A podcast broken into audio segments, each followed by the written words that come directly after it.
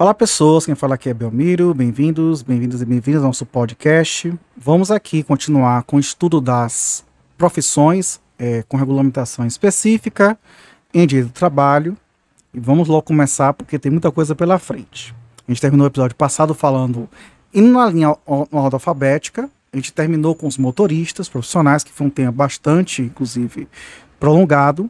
E vamos começar agora a falar dos músicos profissionais. Então, os músicos profissionais, é, ele não é mais regulado pela CLT, mas pela Lei 3.857 de 1960, que criou a Ordem dos Músicos do Brasil, fixando atribuições de seleção, disciplina, defesa e fiscalização do exercício da profissão do músico, respeitadas, entretanto, as atribuições do sindicato respectivo.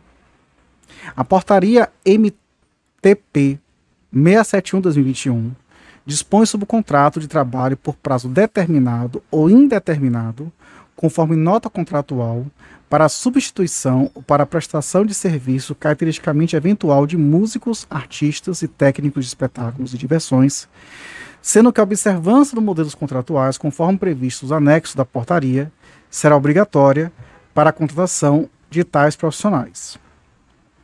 O exercício da profissão do músico depende de subscrição junto à OMB, Ordem dos Músicos do Brasil, de quem receberá uma carteira profissional que vale como documento de identidade para todos os fins legais. O STF, no recurso extraordinário com repercussão geral reconhecido, número 795-467, porém entende que a atividade de músico é de manifestação artística protegida pela garantia da liberdade de expressão e, portanto, seria incompatível à Constituição Federal a exigência de inscrição na Ordem dos Músicos do Brasil, bem como pagamento de anuidade para o exercício da profissão. Toda sorte, a carteira da OMB não substitui a CTPS com se tratar de relação empregatícia.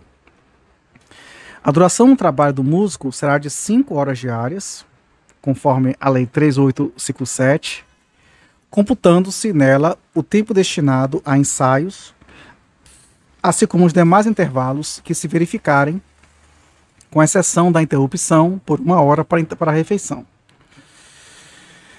Bom, mas a própria lei ela tem exceções para estabelecimentos de diversões públicas, tais como cabarés, boates, dancings, taxi dancings, salões de dança, congêneres, onde atuem dois ou mais conjuntos.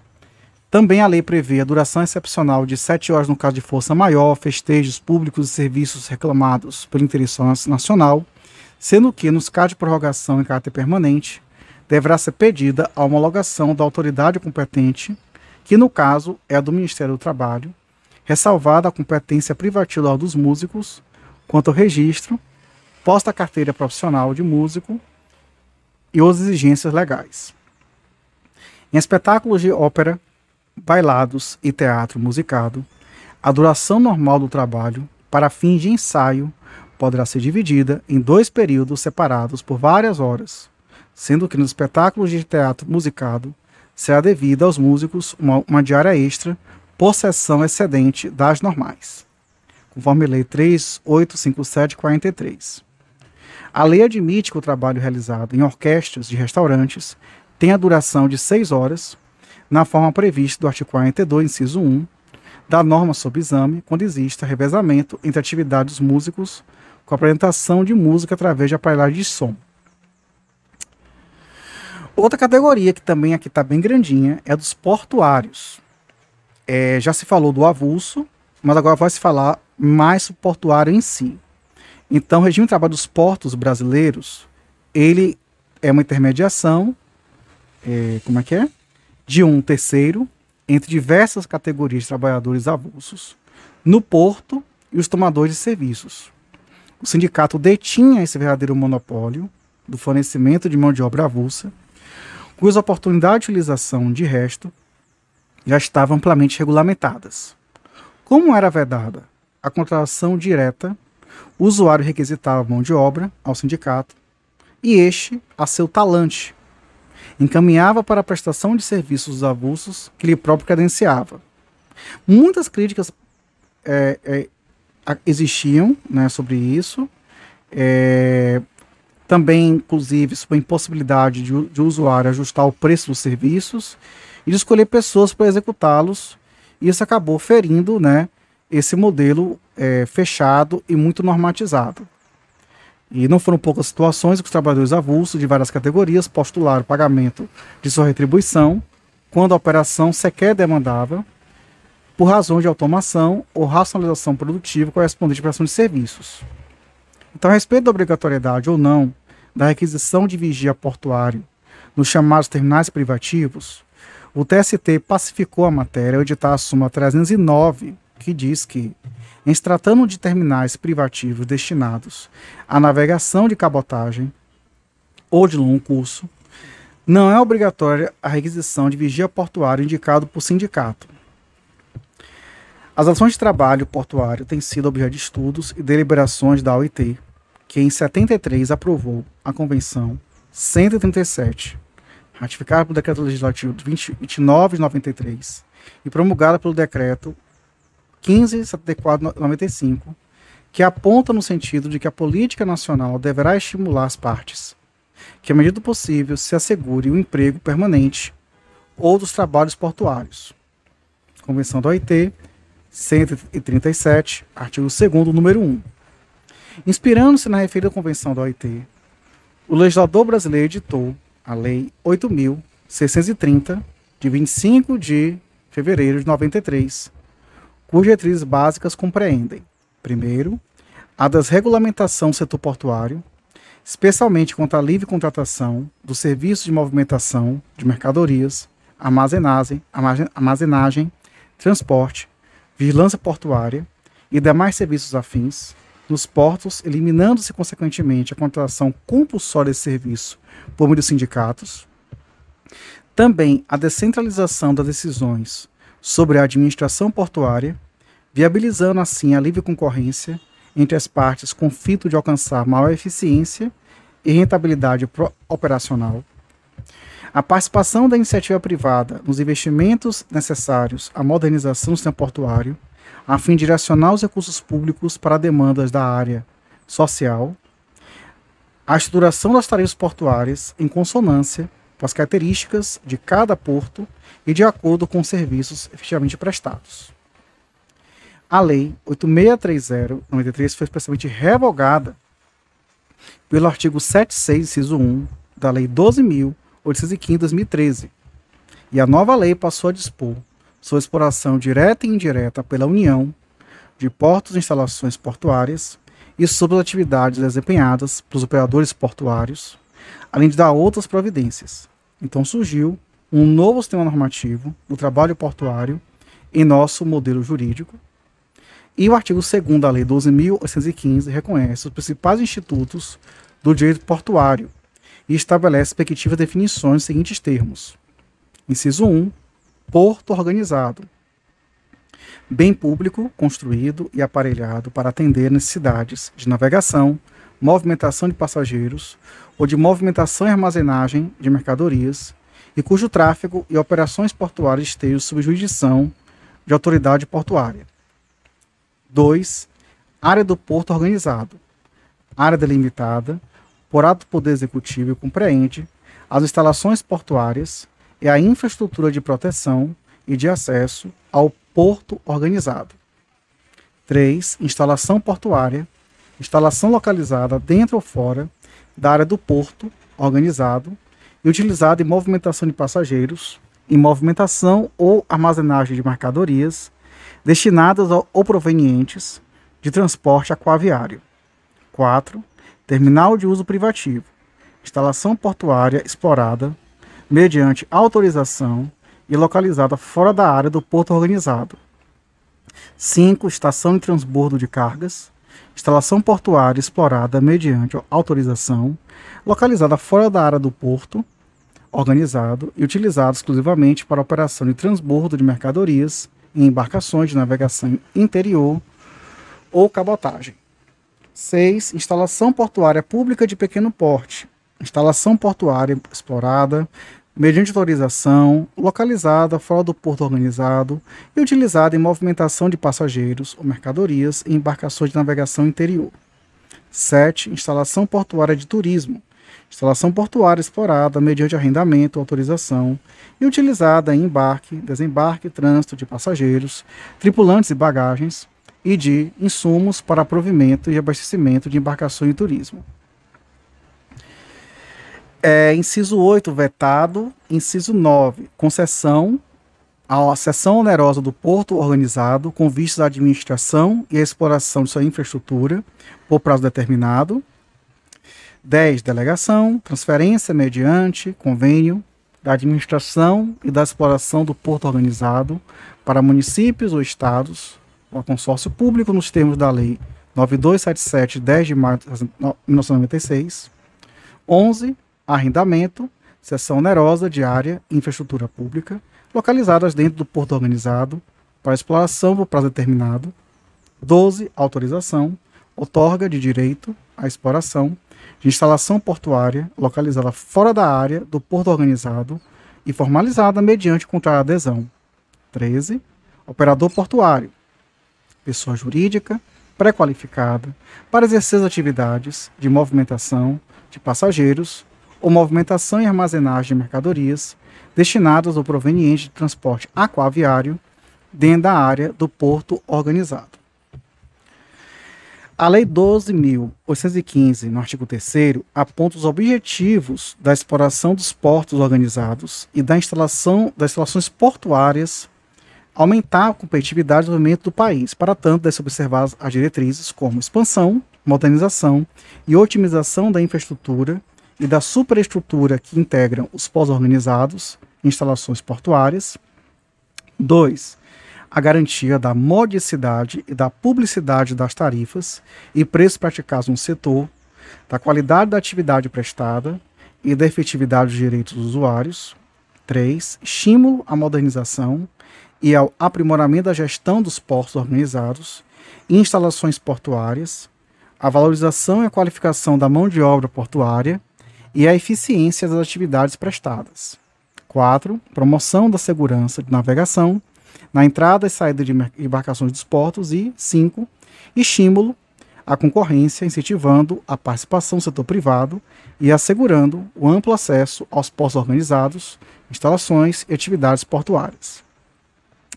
No que tange ao trabalho portuário, parece que a interpretação sistemática dos artigos 32, 33, 34 e 40 da lei autoriza uma ilação de que tal trabalho pode ser prestado por trabalhador portuário empregado e por trabalhador portuário avulso. Deve-se destacar que o artigo 40 da lei dispõe expressamente que o trabalho portuário de capatazia, estiva, conferência de carga, conserto de carga, bloco e vigilância de embarcações nos pós-organizados será realizado por trabalhadores portuários com vínculo empregatício por prazo indeterminado e por trabalhadores portuários avulsos, nos termos do parágrafo 1. E considera, inciso 1, capatazia, atividade de movimentação de mercadorias, instalações dentro do porto, compreendendo o recebimento, conferência, transporte interno, abertura de volumes para conferência aduaneira, manipulação, arrumação, entrega, bem como o carregamento e descarga de embarcações, quando efetuados por aparelhamento portuário.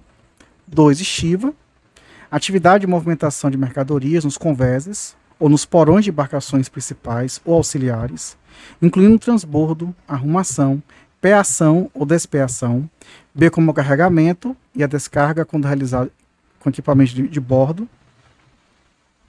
3. Conferência de carga, contagem de volumes, anotação de suas características, procedência ou destino, verificação do estado das mercadorias, assistência à pesagem, conferência do manifesto e demais serviços correlatos, as operações de carregamento e descarga de embarcações. 4. Conserto de carga, reparo e restauração das, das embalagens de mercadorias, nas operações de carregamento e descarga de embarcações, reembalagem, marcação, remarcação, carimbagem, etiquetagem, abertura de volumes para vistoria e posterior recomposição. 5. Vigilância de embarcações, atividade de fiscalização de entrada e saída de pessoas a bordo de embarcações atracadas ou fundeadas ao largo, bem como da movimentação de mercadorias nos portalós rampas, porões, conversas, plataformas em outros locais da embarcação. E 6. Bloco, atividade de limpeza e conservação de embarcações mercantes e de seus tanques, incluindo batimento de ferrugem, pintura, reparos de pequena monta e serviços correlatos.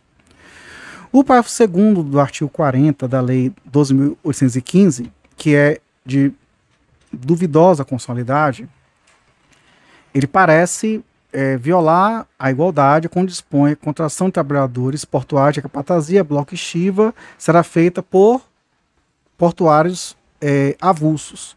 Então a crítica está sobre dizer que estes serão avulsos registrados. Já o operador portuário, nas atividades a que alude o artigo 40 da lei em estudo, não poderá alocar ou tomar mão de obra sob o regime de trabalho temporário de que trata a Lei 6.019, de 3 de janeiro de 74. A não observância de tal regra, no nosso sentir, implica reconhecimento de vínculo empregatício direto entre o trabalhador é, temporário e o tomador de seus serviços. Então não aplica aquela lei do trabalhador terceirizado. Os profissionais que exercem atividades previstas no artigo 40, caput, da Lei 12.115, constituem categorias profissionais diferenciadas. E dispõe o artigo 32 dessa lei que os operadores portuários devem constituir, em cada porto organizado, um órgão de gestão de mão de obra do trabalho portuário, OGMO, cabendo-lhe, inciso 1, administrar o fornecimento da mão de obra do trabalhador portuário e do trabalhador portuário avulso. 2. Manter com exclusividade o cadastro do trabalhador portuário e o registro do trabalhador portuário avulso. 3. Treinar e habilitar profissionalmente o trabalhador portuário, inscrevendo no cadastro. 4. Selecionar e registrar o trabalhador portuário avulso. 5. Estabelecer o número de vagas, a forma, a periodicidade para acesso ao registro do trabalhador portuário avulso. 6. Expedir os documentos de identificação do trabalhador portuário. E 7. Arrecadar e repassar aos beneficiários os valores devidos pelos operadores portuários relativos à remuneração do trabalhador portuário avulso e ao correspondentes encargos fiscais, sociais e previdenciários. O parágrafo 1 do artigo 32 da Lei 12.615 enaltece a hierarquia das normas coletivas negociadas nos seguintes termos: caso celebrado o contrato, acordo ou convenção coletiva de trabalho em trabalhadores e tomadores de serviços, o disposto no instrumento precederá o órgão gestor e dispensará sua intervenção nas relações de capital e trabalho no porto. Quanto ao trabalhador portuário avulso, o artigo 33 da Lei 12.115 dispõe expressamente que, artigo 33, compete ao OGMO ao trabalho do portuário avulso, inciso 1, aplicar quando couber normas disciplinares previstas em lei, contrato, convenção ou acordo coletivo de trabalho, no caso de transgressão disciplinar, as seguintes penalidades. A linha A, repressão verbal ou por escrito. A linha B, suspensão do registro do período de 10 a 30 dias. Ou, a linha C, cancelamento do registro.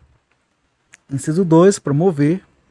A linha A, formação profissional do trabalhador portuário e do trabalhador portuário avulso, adequando-a aos, aos, modernos processos de movimentação de carga e operação de, de aparelhos e equipamentos portuários. B. Treinamento multifuncional do trabalhador portuário do trabalhador portuário avulso. E C. Criação de programas de realocação, de cancelamento do registro, sem ônus para o trabalhador. 3. Arrecadar e repassar aos beneficiários contribuições destinadas a incentivar o cancelamento do registro e a aposentadoria voluntária. 4. Arrecadar as contribuições destinadas ao custeio do órgão. 5. Zelar pelas normas de saúde, higiene e segurança do trabalho portuário avulso. E 6. Submeter à administração do porto propostas para aprimoramento da operação portuária e valorização econômica do porto. O OGMO não responde por prejuízos causados pelos trabalhadores portuários avulsos aos tomadores dos seus serviços ou terceiros, mas responde solidariamente com os operadores portuários pela remuneração devida ao trabalhador portuário avulso e pelas indenizações decorrentes assim de trabalho, sendo certo que o exercício das atribuições previstas no artigo 32 e 33 da referida lei pelo ógmo não implica vínculo empregatício com o trabalhador portuário avulso. Não obstante, o ógmo pode ceder trabalhador portuário avulso em caráter permanente ao operador portuário, mas a gestão da mão de obra do trabalho portuário avulso deve observar as normas do contrato, convenção ou acordo coletivo de trabalho. De acordo com o artigo 37 da lei, é obrigatória a constituição no âmbito do ógmo de uma comissão paritária para solucionar litígio decorrente da aplicação do disposto dos artigos 32, 33 e 35. E havendo impasse na solução de conflitos, as partes deverão recorrer à arbitragem de ofertas finais. Está na lei, artigo 37, parágrafo 1 a 4. A natureza jurídica do ógmo é de instituição de utilidade pública, sendo lhe vedado ter fins lucrativos, prestar serviço a terceiros ou exercer qualquer atividade não vinculada à gestão de mão de obra. Também incumbe ao ógmo, nos termos do artigo 41 da lei, organizar e manter cadastro de trabalhadores portuários habilitados ao desempenho das atividades referidas no parágrafo 1 do artigo 36 e organizar e manter o registro dos trabalhadores portuários avulsos a inscrição do cadastro do trabalhador portuário dependerá exclusivamente de pré-reabilitação profissional do trabalhador interessado, mediante treinamento realizado em entidade indicada pelo órgão de gestão de mão de obra. O ingresso no registro do trabalhador portuário avulso depende de prévia seleção e inscrição no cadastro, obedecida a disponibilidade de vagas e a ordem cronológica de inscrição do cadastro. Nos termos do parágrafo 3 do artigo 41 da lei, a inscrição no cadastro e o registro do trabalhador portuário extingue-se por morte ou cancelamento. Então, vale dizer que a aposentadoria espontânea, o trabalhador portuário, não é mais causa de extinção da inscrição do cadastro ou registro, como está previsto na MP 595. Nesse sentido, o TST, é, numa sessão realizada em 15 de, de, de outubro de 2012, no estende de consolidade, número aqui gigante, conferir interpretação conforme a Constituição, interpretando uh, a lei, firma entendimento que a aposentadoria espontânea do trabalhador avulso não acarreta seu descredenciamento automático do ógmo. Tá? Muito bem. Então, desse modo, tanto os trabalhadores com vínculo de emprego como os avulsos possuem direito de continuar prestando serviços à aposentadoria espontânea nos termos do artigo 7 inciso 34 da Constituição Federal. Então é importante lembrar que a seleção e o registro do trabalhador portuário avulso serão feitos pelo órgão de gestão de mão de obra avulsa, de acordo com as normas estabelecidas em contrato, convenção ou acordo coletivo de trabalho, sendo certo que, de acordo com o artigo 43 da mesma lei, a remuneração, a definição das funções, a composição dos, dos termos e as demais condições do trabalho avulso serão objeto de negociação entre as entidades representativas dos trabalhadores portuários avulsos e dos operadores portuários, sendo certo que tal negociação deverá contemplar a garantia de renda mínima inserida no item 2 do artigo 2 da Convenção 137 da OIT. Também destaque que o artigo 44 da lei inova a facultar aos titulares de instalações portuárias sujeitas a regime de autorização a contratação do trabalhador a prazo indeterminado, observado o disposto no contrato, convenção, acordo coletivo de trabalho. Vamos falar agora de professores agora. Então, a profissão do professor em estabelecimentos particulares de ensino, ela tem a, a regulamentação da, dos artigos 317 a 324 da CLT. Para ser professor nos referidos estabelecimentos, a lei exige apenas habilitação e registro no Ministério da Educação.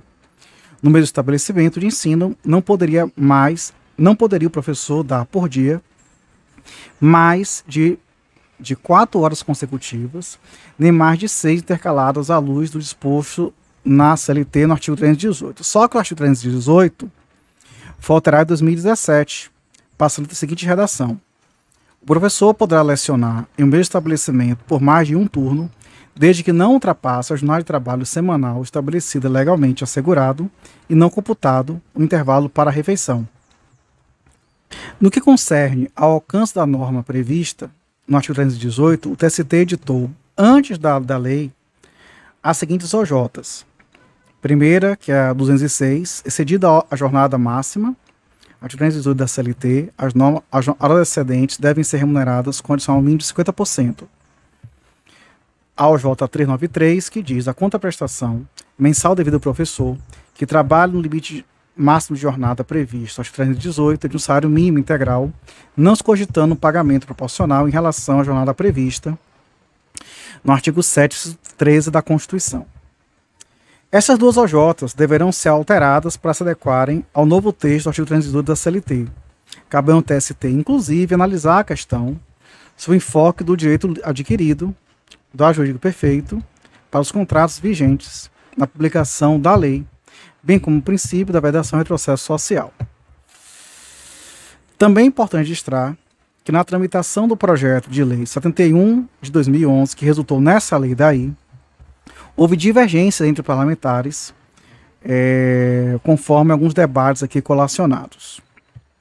Com relação à janela, editou o precedente é, normativo é, 31, que os tempos vagos ou janelas em que o professor ficar à disposição do curso serão remunerados como aula no limite de uma hora diária por unidade. É, aos professores é vedado aos domingos a regência de aulas e trabalho em exames, conforme o artigo 319 da CLT. A remuneração dos professores será fixada pelo número de aulas semanais, na conformidade dos horários, observando o seguinte: o pagamento far-se-á mensalmente, considerando-se para esse efeito cada mês constituído de quatro semanas e meia Vencido cada mês, será descontado na remuneração do professor a importância correspondente ao número de aulas que tiver faltado.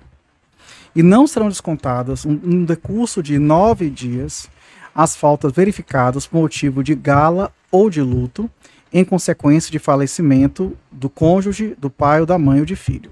Sempre que o estabelecimento de ensino tiver necessidade de aumentar o número de aulas marcado nos horários, remunerará o professor findo cada mês com a importância correspondente ao número de aulas excedentes. O artigo 244 do desculpa, a OJ 244 do TST reconhece a validade da redução do número de aulas em razão de diminuição de alunos e, consequentemente, o salário do professor nos seguintes termos. A redução de carga horária do professor, em virtude da redução do número de alunos, não constitui alteração contratual, uma vez que não implica redução do valor da hora-aula. No mesmo sentido, dispõe o precedente normativo 78 do TST, que não configura redução salarial ilegal a diminuição de carga horária motivada por inevitável supressão de aulas eventuais ou de turmas. Consoante o artigo 322 do, da CLT, com a nova redação pela Lei 9.003/95, no período de exames uniférios escolares, é assegurado aos professores o pagamento, na mesma periodicidade contratual, da remuneração por eles percebida, na conformidade dos horários durante o período de aulas. Não se exigirá dos professores, no período de exames, a prestação de mais de oito horas de trabalho diário, salvo mediante pagamento complementar de cada hora excedente, pelo preço correspondente ao de uma aula no período de férias, não se poderá exigir do professor outros serviços senão os relacionados, no caso férias escolares, né, à realização de exames. E na hipótese de dispensa sem justa causa, ao término do ano letivo do curso de férias escolares, é assegurado ao professor o pagamento no que se refere ao caput do artigo. Sou professor, o TST editou algumas súmulas. A súmula 10, que fala da dispensa justa causa, que diz que ao término do ano letivo do, do curso ou no curso de férias escolares, aviso prévio, o direito dos salários do período de férias escolares assegurados aos professores não exclui o direito ao aviso prévio na hipótese de dispensa justa causa ao término do ano letivo ou no curso das férias escolares. Temos a súmula 351, que fala do repouso semanal remunerado. O professor recebe salário mensal à base de hora-aula tem direito ao acréscimo de um, um, um, é, um sexto ativo de repouso semanal remunerado, considerando-se para este fim o mês de quatro semanas e meia. E diz o artigo 320, 323 da CLT que não será permitido o funcionamento do estabelecimento particular de ensino que não remunere de condignamente os seus professores ou não lhes pague pontualmente a remuneração a cada mês, competindo no Ministério da Educação e Cultura fixar os critérios para a determinação da condigna remuneração aos professores bem como assegurar a execução do preceito desse artigo. Também é importante lembrar que a OJ 65 do TST diz que o acesso do professor adjunto ao cargo de professor titular só pode ser efetivado por concurso público, conforme dispõe os artigos 37, inciso 3 e 206, inciso 5 da Constituição Federal 88. Agora sobre os telefonistas de mesa. A jornada diária normal dos empregados, operadores que trabalham em empresas que explorem o serviço de telefonia, telegrafia submarina ou subfluvial, de radiotelegrafia ou de radiotelefonia, é de 6 horas contínuas ou 36 horas semanais. Para empregados sujeitos a horários variáveis, fica estabelecida a duração máxima de 7 horas diárias de trabalho e 17 horas de folga, deduzindo desse tempo 20 minutos para descanso de cada um dos empregados, sempre que se verificar um esforço contínuo de mais de 3 horas. São considerados empregados sujeitos a horários variáveis, além dos operadores, cujas funções exigem classificação distinta, os que pertençam a seções de técnica, telefones, revisão, expedição, entrega e balcão. O TST, pela súmula 178, resolveu entender a telefonista de empresa que não explora o serviço de telefonia a jornada reduzida, previsto no artigo 227 da, da, da CLT. A prorrogação da jornada só será possível em caso de indeclinável necessidade, sendo a empresa obrigada a pagar aos, aos operadores o adicional de horas extras, de 50% no mínimo, sobre o valor de seu salário hora normal. Também preceitua o parágrafo 2 do artigo 227 da CLT que o trabalho aos domingos, feriados e dias santos de guarda será considerado extraordinário e obedecerá, quanto à sua execução e remuneração, ao que dispuserem empregadores e empregados, em acordo respectivos sindicatos, em convenção coletiva de trabalho. Reconhecendo o extenuamento do exercício da função, reza o artigo 228, consolidado que os operadores não poderão trabalhar de modo ininterrupto na transmissão manual, bem como na recepção visual, auditiva, com escrita manual ou datilográfica, quando a velocidade for superior a 25 palavras por minuto. E a direção das, empresas, das empresas poderá, deverá organizar as turmas de empregados para execução dos seus serviços, de maneira que prevaleça sempre o revezamento entre os que exercem a mesma função, quer em escalas diurnas, quer em noturnas, CLT, artigo 230, sendo permitido aos empregados que exerçam a mesma função entre si a troca de turmas, desde que isso não importe em prejuízo dos serviços cabendo ao chefe ou encarregado resolver essa oportunidade ou a possibilidade dessa medida, observando-se as prescrições legais. As empresas não poderão organizar horários que obriguem os empregados a fazer a refeição do almoço antes das 10 e depois das 13 horas, e a jantar antes das 16 e depois das 9 e meia da manhã. As, das 19, desculpa, antes das 16 horas e depois das 19h30, que é de noite. As condições especiais acima apontadas não se aplicam aos operadores de radiotelegrafia embarcados em navios ou aeronaves. Quanto ao telemarketing, a OJ 273 do TST sedimentou inicialmente o entendimento de que a jornada reduzida da CLT não é aplicável para analogia ao operador de televendas, que não exerce sua atividade exclusivamente como telefonista, pois naquela função opera a mesa de transmissão, fazendo uso apenas de telefones comuns para atender e lá lá lá. Entretanto, o verbete foi cancelado, o que abre espaço para a construção de nova hermenêutica a respeito da aplicação analógica do artigo 227 da CLT dos de telemarketing. Nesse sentido, já tem inclusive precedente no próprio TST a respeito disto. Sobre os vigilantes, a profissão do vigilante é prevista na Lei 7.102, de 20 de julho de 1983, que dispõe sua segurança para estabelecimentos financeiros, empresas de vigilância e transporte de valores. O artigo 1 da Lei 7002, com a redação dada pela Lei 9017-95, veda o funcionamento de qualquer estabelecimento financeiro onde haja guarda de valores ou movimento numerário que não possua sistema de segurança aprovado pelo Ministério da Justiça na forma da lei. Estão compreendidos no conceito de estabelecimentos financeiros para os fins de normas legais os bancos oficiais ou privados, caixas econômicas, sociedade de crédito, associações de poupança, suas agências, subagências e seções. O sistema de segurança referido no artigo 1 da Lei 7.102 inclui pessoas adequadamente preparadas, as chamadas de vigilantes, alarme capaz de permitir com segurança a comunicação do estabelecimento financeiro e outra instituição, empresa de vigilância ou órgão policial mais próximo, pelo menos mais um dos seguintes dispositivos. Item 1, equipamentos elétricos, eletrônicos e de filmagens que possibilitem a identificação dos assaltantes. 2. Artefatos que retardem a ação de criminosos, permitindo a sua perseguição, identificação ou captura. 3. Câmara blindada com permanência ininterrupta de vigilante durante o expediente para o público e enquanto houver movimentação de numerário no interior do estabelecimento. Segundo o artigo 15 da Lei 7.102, o vigilante é o empregado contratado por empresa de segurança privada para execução das atividades definidas nos incisos 1 e 2 do caput e dos parágrafos 2, 3 e 4 do artigo 10 desse diploma, quais sejam: primeiro, para proceder à vigilância patrimonial das instituições financeiras e de outros estabelecimentos públicos ou privados, bem como a segurança de pessoas físicas, também para realizar o transporte de valores ou garantir o transporte de qualquer outro tipo de carga, e as empresas especializadas em prestação de serviços de segurança, vigilância e transporte de valores, constituídas sob a forma de empresas privadas, poderão ainda prestar serviços de segurança privada a pessoas físicas, a estabelecimentos comerciais, industriais, prestação de serviços, residências, entidades de fins lucrativos, órgãos e empresas públicas.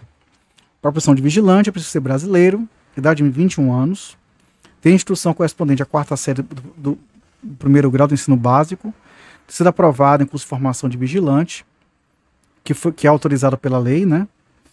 Ter sido aprovado exame de saúde física, mental e psicotécnico, não ter acidentes criminais registrados, estar quite com obrigações eleitorais e militares. Na profissão de vigilante, ela requer prévio registro à Superintendência Regional do Trabalho, após a apresentação dos documentos comprobatórios das situações enumeradas. Ao vigilante será fornecida a carteira de trabalho social, é, na qual será especificada a atividade do seu portador. O vigilante usará o uniforme somente quando efetivo exercício, sendo assegurado uniforme especial às dispensas da empresa que se vincular, porte de arma quando em serviço, prisão especial por ato decorrente do serviço, seguro de vida em grupo feito pela empresa seguradora.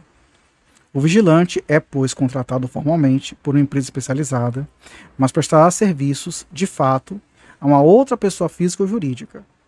É uma terceirização permitida pelo direito positivo brasileiro, sendo reconhecida sua validade pelo TST, súmula 331, inciso 3. É preciso ainda não confundir vigilante com vigia.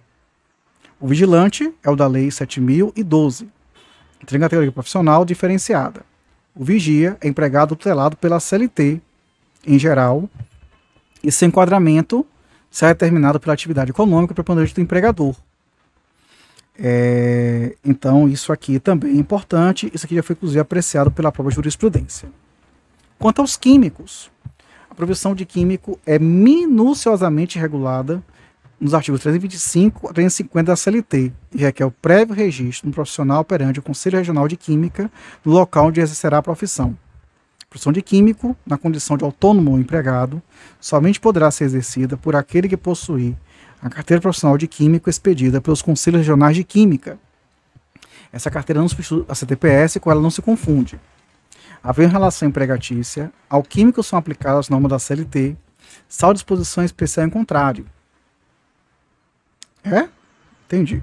O exercício da profissão de químico compreende fabricação de produtos e subprodutos de químicos, com seus diversos graus de pureza, análise química, elaboração de pareceres, atestados e projetos para especialidade e sua execução, perícia civil ou judiciária sobre a matéria, direção e responsabilidade de laboratórios ou departamento de químicos, de indústrias e empresas comerciais, o magistério nas cadeiras de química, dos cursos especializados em química, a engenharia química, e é obrigatória a admissão de químicos nos seguintes tipos de indústria: fabricação de produtos químicos, que mantém o laboratório de controle químico, de fabricação de produtos industriais que são obtidos por meio de reações químicas dirigidas, tais como cimento, açúcar e álcool, vidro, curtume, massas plásticas artificiais, explosivos derivados de carvão ou de petróleo, refinação de óleos vegetais ou minerais, sabão, celulose e derivados. O nome do químico, responsável pela fabricação dos produtos de uma fábrica, usina ou laboratório, deverá figurar nos rótulos, faturas e anúncios, compreendido entre esses últimos a legenda impressa de cartas e sobrecartas. Conforme a lei é, 4.950, o salário profissional do químico está classificado de acordo com a duração das atividades respectivas. Então, para atividades e tarefas que exigem até 6 horas diárias de serviço, o salário profissional é igual a 6 vezes o salário mínimo. Para atividades e tarefas que exigem serviços acima de 6 horas diárias, o salário profissional é fixado tomando por base o custo da hora estabelecido no artigo 5 da lei, com acréscimo de 25%. Só que a Constituição né, aumenta para 50%.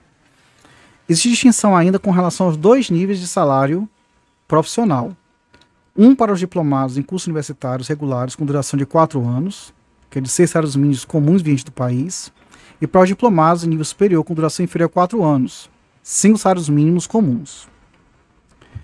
Com relação aos trabalhadores em petróleo, o regime de trabalho dos empregados em atividade de exploração, perfuração, produção e refinação do petróleo, industrialização do xisto, indústria petroquímica e transporte de petróleo e seus derivados, por meio de dutos, regulado pela Lei 5.811, de 11 de outubro de 72. É... Bom, essa, essa lei, em tese, feriria uma proteção para o trabalhador que contraria as normas gerais de duração do trabalho. Porque, no artigo 2 a lei exame determina que, sendo imprescindível a continuidade operacional, o empregado será mantido em seu posto de trabalho, em regime de revezamento, que poderá ser realizado em torno de 8 horas, e a referida disposição normativa admite ainda a utilização do turno de 12 horas restrita a situações especiais como atividade de exploração, perfuração, produção e transferência do petróleo é, no mar, atividade de exploração, perfuração e produção de petróleo em áreas terrestres distantes ou difícil acesso, para garantir, e aí para garantir a normalidade das operações ou para atender os imperativos da segurança industrial, poderá ser exigida, mediante pagamento em dobro da hora de repouso e alimentação, a disponibilidade do empregado no local de trabalho ou nas suas proximidades durante o intervalo destinado a repouso e alimentação. De acordo com o artigo 3 da lei, onde período em que o empregado permanecer no regime de revezamento, em torno de 8 horas, serão assegurados alguns direitos, com pagamento adicional de trabalho noturno na forma artigo 73 da Consolidação, o pagamento em dobro da hora de repouso e alimentação suprimida nos termos do parágrafo 2 do artigo 2 alimentação gratuita nos postos de trabalho, transporte gratuito pelo local de trabalho, direito a um repouso de 24 horas consecutivas para cada três turnos de trabalhados. E além destes, os trabalhadores da Petrobras vêm conquistando novos outros direitos por meio de acordos coletivos de trabalho, como por exemplo a remuneração mínima por nível de regime, a RMNR, que foi instituída pela Petrobras, e o TST, nos incidentes de recursos e serviços repetitivos, fixou uma tese que essa RM, RMNR tem algum tipo de base legal.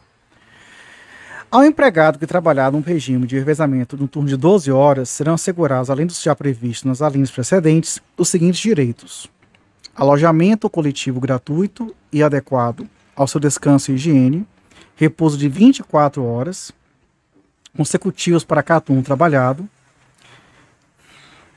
E sempre que for imprescindível a continuidade operacional durante as 24 horas do, do dia, o empregado com responsabilidade de supervisão das operações, ou engajado em trabalho de geologia de poço, ou ainda em trabalho de apoio operacional, poderá ser mantido no regime de sobreaviso entendendo-se como aquele em que o empregado permanece à disposição do empregador por um período de 24 horas para prestar assistência aos trabalhos normais ou para atender necessidades ocasionais de operação. Em cada jornada sobre aviso, o trabalho efetivo não poderá exceder 12 horas.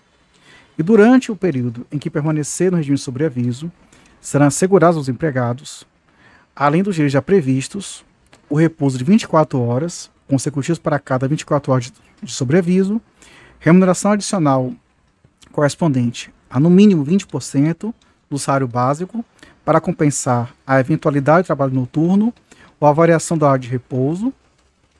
E o repouso concedido, nos termos da Lei 5811, quita a obrigação patronal relativa ao repouso semanal remunerado, de que trata a Lei 6.000 e, desculpa, 605 de 1949.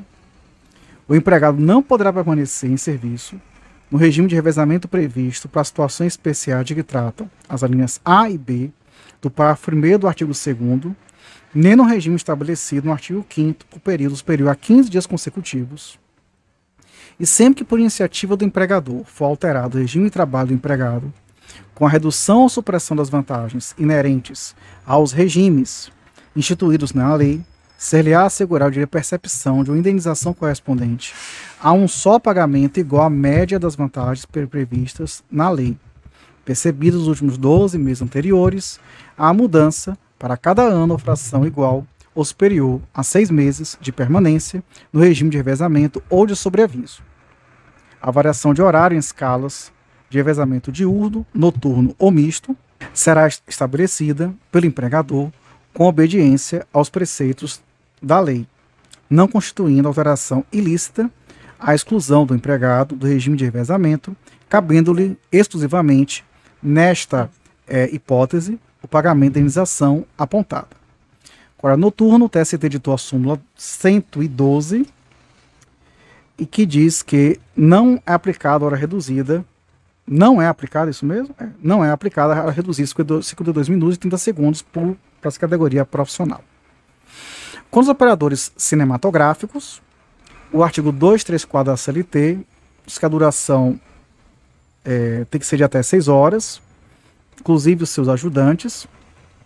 Tem uma distribuição de 5 horas consecutivas em trabalho de cabine durante o funcionamento cinematográfico. Um período suplementar até no máximo de uma hora para a limpeza lubrificação dos aparelhos de projeção.